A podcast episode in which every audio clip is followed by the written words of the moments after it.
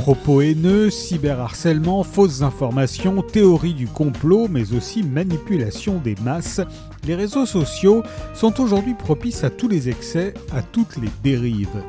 En une vingtaine d'années, ils se sont multipliés et occupent désormais une place prépondérante dans notre vie quotidienne.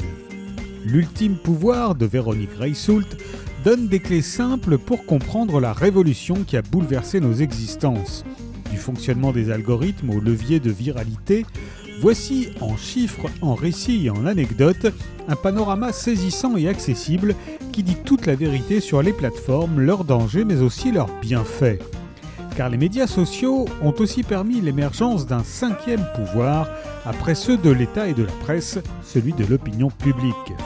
Alors, est-il trop tard pour revaloriser le partage, la solidarité, les liens sincères et féconds que peuvent procurer les réseaux?